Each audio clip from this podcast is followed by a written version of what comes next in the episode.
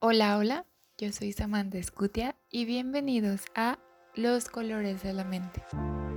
Este podcast está hecho para adentrarnos más en nuestra mente y comprender diversos aspectos de ella, conocer más sobre el mundo de afuera y cómo se relaciona con nosotros, además de entender sobre la diversidad de la vida. Así que bienvenidos y vamos a comenzar.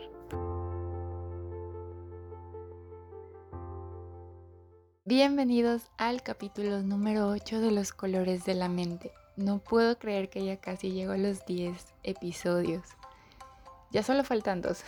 Y después va a venir una segunda temporada donde los temas serán un poco diferentes, pero estoy segura que de todas formas les van a encantar. Pronto les voy a decir de qué van a tratar. Pero bueno, para iniciar este episodio, el día de hoy he elegido un tema que enfrentamos una y otra vez en ocasiones puede volverse un poco más fácil, pero en otras no tanto, porque siempre el reto más grande al que nos topamos será dar el brinco hacia el cambio. En un principio pensé en escoger el color café porque es un color que nos recuerda a la calidez, al confort, a la tranquilidad, a lo natural. O sea, todo eso en lo que nos encontramos envueltos, nuestra zona segura. Pero ya que lo pensé un poquito mejor, este capítulo es para justamente salirnos de esa zona y de ese color, por lo que el morado tiene una mayor cercanía. Y dentro del morado existen muchas tonalidades, el violeta, el lila, y coinciden en algunos significados como en la sabiduría y la creatividad. Pero el color morado en sí es un color que también significa transmutación y cambio. Se cree que cuando uno quiere iniciar un cambio, motivarse hacia una vida nueva, este color siempre debe estar presente, porque es capaz de disminuir la angustia y el miedo y en ocasiones también traernos un poco de nostalgia y tristeza. Ahora, tomando este tema desde la parte de psicología, estar en la zona de confort es encontrarnos en nuestra zona segura donde nos sentimos protegidos. Por esto mismo es que nuestro comportamiento y nuestra manera de pensar se van adecuando a esta idea. Incluso hay muchas veces que ni nos planteamos cambiar la forma en que vivimos o de mejorar, porque aparentemente todo parece funcionar y todo parece estar en estabilidad pero es por esta manera en que nos sentimos seguros y protegidos. Y esta zona podría ser desde nuestra casa, donde preferimos quedarnos en vez de salir a explorar el mundo, la tienda donde siempre compramos, el trabajo en el que llevamos más de 10 años, o hasta nuestra manera de responder ante un problema, la forma de enfrentar las oportunidades que involucran riesgos e incluso la manera de relacionarnos con personas de nuestro alrededor. Porque esta zona es como la guarida donde tenemos todo bajo control. Nada se nos puede escapar. Pero al momento en que salimos, entra la incertidumbre y la barrera protectora se quita, dejando que entre la ansiedad y el miedo por enfrentar a eso desconocido. Esos hábitos que vamos formando y siguiendo con tanta estructura es lo que nos permite crear esa zona segura para nosotros. Y hay una pequeña parte donde tenemos esa ilusión de saber exactamente cuál es el paso que estamos dando para no caer en pasos falsos, como se diría. Ahora, dentro de esto mismo y en nuestra vida, siempre tenemos una tendencia a mantener un equilibrio para que justamente todo eso sea estable y constante. A esto se le conoce como homeostasis explicada desde la terapia familiar y es lo que hace que todo permanezca regulado, como la temperatura del cuerpo. Cuando hace mucho frío o mucho calor, en el exterior nuestro sistema corporal mantiene los niveles de temperatura para que estén estables y que así no nos enfermemos. También pasa desde nuestro sistema familiar este mismo equilibrio o esta misma homeostasis. Por ejemplo, en donde se tiene esta estabilidad para no permitir que se genere una crisis que pueda romper con la estructura que ya se tiene. Y aunque estamos hablando de un equilibrio, este no siempre es funcional. Cuando sí lo es, es porque promueve que haya un crecimiento en las personas dentro de la familia, pero cuando no es así, es porque existe una limitante en ese desarrollo y que en ocasiones deriva a un síntoma. Entonces, imagina que todo está funcionando en equilibrio que construimos para cada familia. Pero ¿qué pasa cuando uno de los miembros intenta cambiar la dinámica porque él mismo intenta cambiar individualmente? Es decir, la persona que, que llegó al momento de que dice, bueno, quiero mejorar, y que a veces es parte del ciclo natural de la vida, como el hijo que quiere independizarse, entonces la familia va a tratar de que se conserve ese lugar como está, porque si no, entonces sería considerado como una ruptura de ese equilibrio. Y es justamente ahí donde se pueden establecer límites que impiden o que dificultan que la persona avance. Es en ese momento en el que empiezan a aparecer crisis, que son, pueden ser desde enfermedades en otros miembros, situaciones familiares importantes o situaciones de desacuerdo en donde se retira el apoyo hacia esa persona, se le deja de hablar, se enojan con él y llega un punto en que él mismo se interioriza o se cree que no ese es el momento y que entonces no tiene la oportunidad de avanzar y a partir de esto la homeostasis se mantiene pero el individuo no crece. Entonces todo esto se va construyendo desde que somos niños y al llegar a la adultez inconscientemente vamos desarrollando una capacidad de mantenernos en esa zona de confort porque nos volvemos expertos en evitar episodios que pueden generarnos algún tipo de emoción negativa, como estrés, ansiedad o alguna angustia. Entonces utilizamos esto como protección y así evitamos una crisis.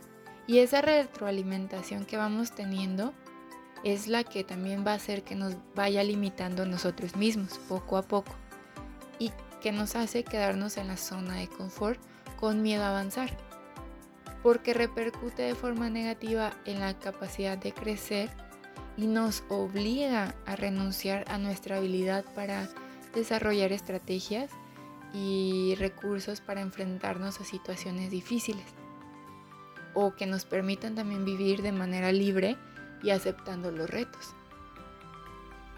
Entonces, lo primero que debemos hacer es identificar cuándo estamos listos para hacer ese cambio. ¿Dónde es más fuerte ese impulso que lo que nos mantiene en esa zona de confort? Porque, claro, no es fácil ser consciente de querer un cambio. La misma protección que sentimos nos hace permanecer. Y el decir, creo que tengo un problema o quiero cambiar y mejorar, es un paso que nos cuesta demasiado, porque la realidad en la que vivimos nos engaña. Pero por eso, para poder identificarlo, tenemos que ir prestando atención a esos momentos donde nos sentimos paralizados y desmotivados y preguntarnos hacia dónde buscamos movernos y qué es lo que esperamos de nuestra vida. ¿Buscamos permanecer en comodidad o dar el paso grande al aprendizaje? También es prestar atención a qué tanto cerramos la puerta a las oportunidades por miedo al fracaso, porque este es otro tema que nos limita muchísimo, la idea del fracaso. Y el discurso que vamos aprendiendo es que debemos aspirar al éxito porque solo así seremos personas valiosas. Sin embargo, pues el fracaso nos lleva a esa zona de aprendizaje que está mucho más allá de la zona de miedo, pero adelante de la zona de crecimiento. Y también es cómo vamos postergando nuestra propia felicidad por permanecer en un lugar donde quizá ya no nos está ayudando a crecer, sino que por el contrario nos está limitando. Pero seguimos posponiendo y lo hacemos muy frecuente posponemos planes, metas, por miedo a cambiar la manera en la que estamos viviendo o a enfrentarnos a situaciones desconocidas. Por esto mismo es tan importante la frase de hazlo y si te da miedo, hazlo pero con miedo. Y esta frase a mí me ha servido mucho porque, por ejemplo, la verdad es que yo tengo pánico escénico y cada vez que me toca presentar o dar una plática, me tiembla todo y se me acelera el corazón. Pero dentro de mí sé que si no lo hago, pues en algún momento quizá pierda la oportunidad de hacer algo que pueda traerme beneficios. Sobre todo si en algún momento pienso ya más en grande, por ejemplo dar conferencias o algo así, y que sé que es agarrarse de donde se pueda todo ese valor y decir, ok, lo hago, aun cuando muera de miedo, pero que sé que esto me va a llevar a un aprendizaje y que después me va a hacer crecer y aplica para cualquier situación. Entonces, algo que va a ser importante es que cuestionemos las creencias que tenemos de nosotros, que no definen nuestras acciones. Si por ejemplo piensas, es que voy a fallar o no soy suficientemente capaz, entonces ir construyendo nuevos pensamientos que en lugar de limitarte, te permitan avanzar. Por ejemplo, quizá falle, pero aún así lo voy a intentar. O puedo tener dificultades, pero aún así creo ser capaz de lograrlo. Y justamente estos límites o estas creencias en los cuales nos encerramos solo se encuentran en nuestra mente, son constructos de nuestra mente porque de alguna manera nos convencemos de que no necesitamos nada más de lo que ya hemos logrado y entonces nos quitamos toda posibilidad de generar una oportunidad o una posibilidad nueva. Y debemos comprender que es más allá de todo lo que vivimos anteriormente, la decisión de cambiar solo depende de nosotros, ni de la familia, ni de los amigos, ni de la pareja, sino enteramente nosotros mismos, porque nos aferramos a la idea de que a partir del otro yo encontraré ese cambio y todo va a ser mejor. Pero no es así. La responsabilidad de uno es propia y nada más. Porque en el momento también que esperamos que el otro cambie y que el otro venga y nos salve, seguiremos viviendo en la zona de comodidad sin atrevernos a dar ese salto al cambio y permítete equivocarte cuantas veces sea necesario. Porque como te decía, el fracaso no es lo importante, sino el aprendizaje que conlleva esto y el cómo a partir de ese error vas a continuar. Y por muy seguro que nos sintamos en nuestra zona de confort, ese espacio no nos protegerá de todos los problemas porque tarde o temprano nos van a alcanzar de formas tan inesperadas porque no, no tenemos todo bajo control como quisiéramos creer. Entonces el aprender a vivir fuera de la zona de confort, lidiando con lo nuevo, con los imprevistos, con la incertidumbre, nos va a generar una mayor fortaleza emocional, porque seremos capaces de afrontar de mejor manera la adversidad cuando ésta se presente. Y también tus límites serán cada vez más amplios. Una vez que pongas un pie fuera de esa zona, esta se va a ampliar y entonces te vas a convertir en una persona mucho más abierta al cambio, aprendiendo a disfrutar de, de este sin sentirte impotente ante él. Entonces el secreto radica en encontrar un equilibrio que permita el crecimiento, donde puedas aprender cosas nuevas, ampliar conocimientos, y por lo tanto tener un punto de vista con más apertura y que finalmente te va a abrir un mundo de posibilidades. Entonces te preguntaré, si no estuvieras en esa zona de confort, ¿qué posibilidades crees que podrían abrirse? Y esas posibilidades que se encuentran fuera de eso, ¿no incluyen también tus metas que tanto quieres hacer? Bueno, con estas preguntas terminamos este episodio. Espero te haya hecho pensar y generar la semilla del cuestionar, que siempre ese es mi propósito. Y si en algún momento decides iniciar con esos cambios pero no sabes ni por dónde empezar, existen profesionales que te pueden guiar y dar herramientas, que son los psicólogos, necesarias para dar ese gran salto al cambio, porque cada experiencia va siendo diferente. Y si no, también puedes ir iniciando tú mismo dando pequeños pasos que en un principio parecerán irrelevantes, pero cuando voltees atrás verás que esos pasos fueron enormes. Traza pequeños objetivos que te puedan llevar a esa gran meta. Tampoco te digo que cambies por completo tu vida, pero comienza de poco a poco. Identifica tus habilidades, tus estrategias, qué dificultades puedes presentar. Acércate también a gente que te motive a salir de, de, esa rutina y busca dentro de ti cuáles han sido esas experiencias que te han hecho limitarte y de qué forma puedes ir construyendo nuevas posibilidades.